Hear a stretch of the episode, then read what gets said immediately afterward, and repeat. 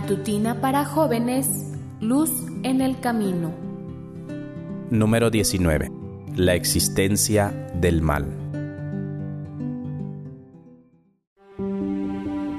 Querido joven, una de las evidencias más claras sobre la existencia de Dios la tenemos en la existencia del mal. No es que quiera decir que Dios creó el mal, sino que el mal muestra que existe el bien. Así como fuimos creados para amar, Dios no nos quitó la libertad para escoger el mal, pero eso iba a tener sus consecuencias. Sería la muerte, dice Génesis 2.17. El ser humano decidió quebrantar la ley de Dios.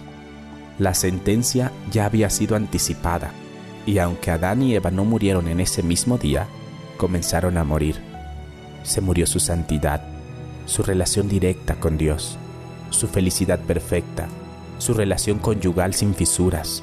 Nació la discordia, el temor, el egoísmo, y todo esto pasó a sus hijos entró en el mundo la ola del mal que fue destruyendo la vida progresivamente.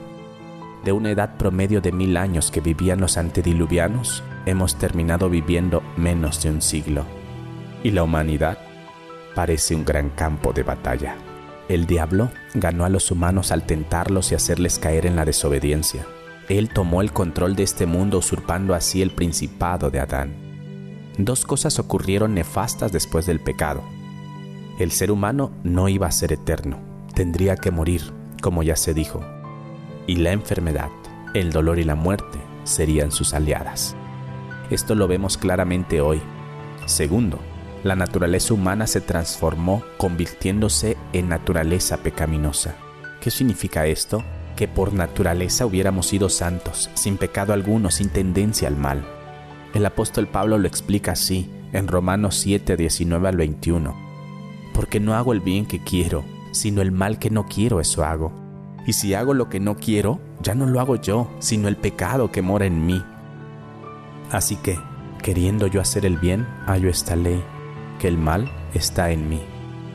Esa, otra ley, que veía en sus miembros es la ley del pecado, es decir, la tendencia y la naturaleza que se implantó en el alma humana después del pecado, que nos lleva a todo el ser humano, de forma natural, a hacer el mal.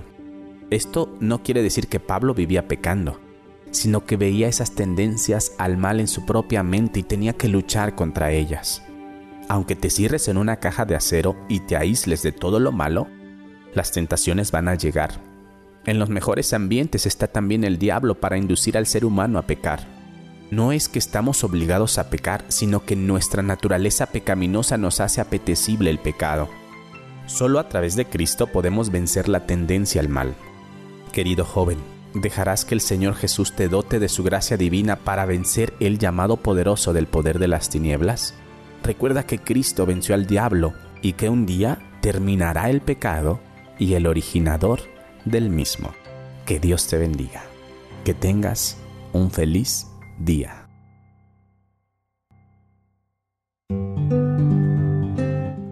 Recuerda, comparte las buenas nuevas. Permite que la luz de Dios alumbre los corazones.